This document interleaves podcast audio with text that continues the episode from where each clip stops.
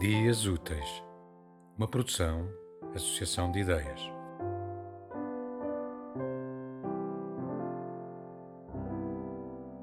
A chama de Adrião Blávio. Poemas expressíveis. Acordo e olho para o teto.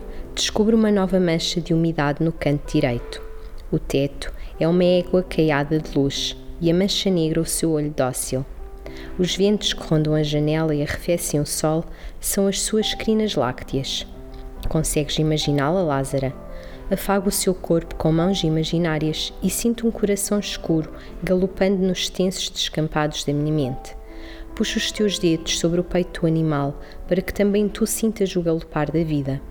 Gostava que galgássemos juntos o seu grande dorso e percorrêssemos os campos salivando lírios.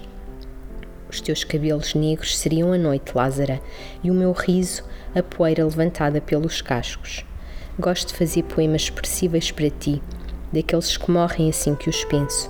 Não são lindas as coisas fugazes, aquelas que passam, nos magam de assombro e logo se extinguem?